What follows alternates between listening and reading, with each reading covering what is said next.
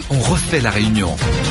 Nous, Olivier Bassan, Jean-Louis Rabou. Éric Michel. Seconde partie jusqu'à 9h moins 5. Et on débute cette seconde partie avec euh, vous, Pascal. Bonjour Pascal. Bonjour à toutes et à tous vos auditeurs. Bonjour Pascal. Alors aujourd'hui, j'aimerais vous parler un peu des financements des partis politiques et faire un lien avec euh, la primaire de la droite.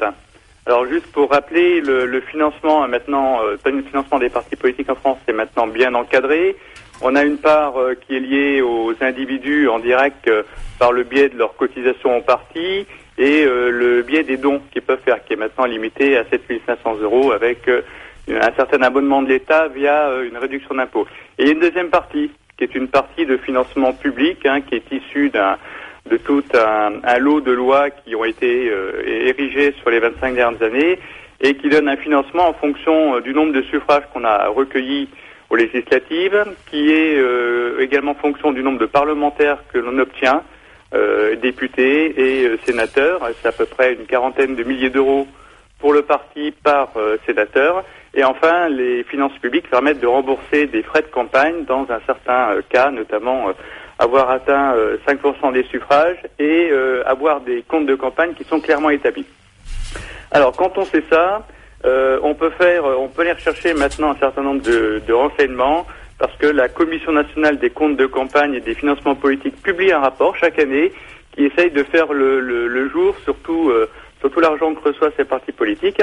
Parce que, comme vous savez, euh, la, la démocratie n'a pas de prix, mais elle a un coût.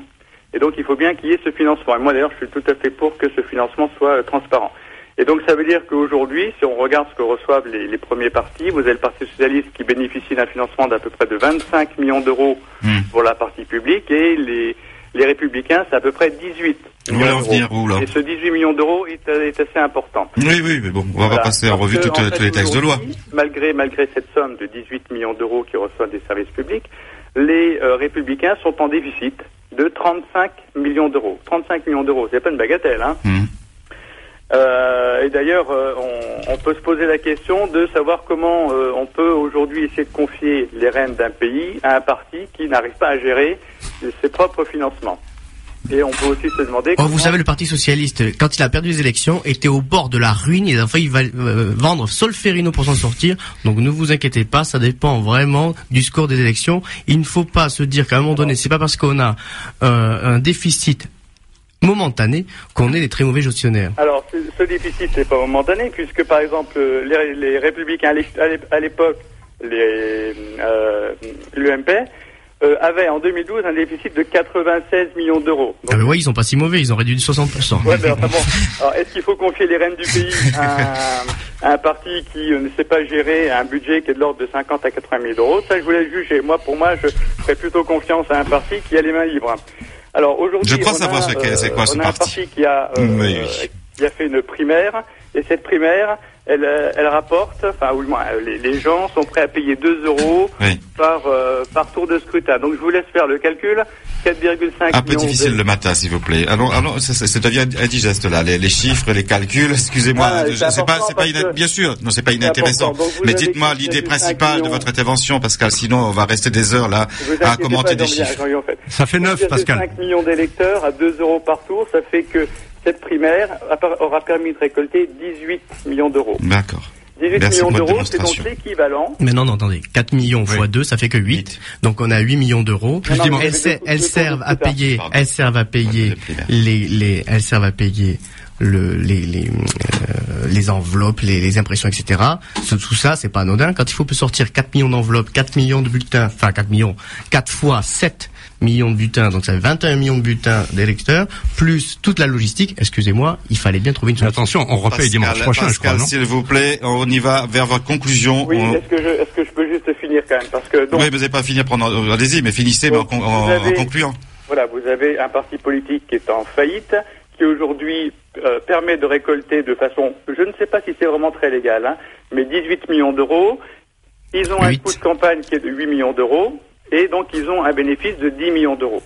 Donc, comme euh, comme le dit François Asselineau, à un moment donné, quand Et vous voilà. regardez les déficits qu'il y a dans, dans l'ensemble de ces partis politiques, vous vraiment vous demandez est-ce qu'il faut encore confier à des gens qui ne savent pas gérer des, des, des comptes de campagne, hein, à des gens qui ne savent pas gérer un petit budget. Je vous rappelle qu'on va leur confier. Est-ce que donc effectivement France, votre l'idée principale, on a bien compris parce que je suis désolé, on a encore euh, trois appels 60 euh, de, juste juste après vous. Donc on a bien compris votre idée, c'est ceux, ceux qui euh, mm, ne peuvent pas gérer la partie, vous ne voulez pas confier les rênes du pays.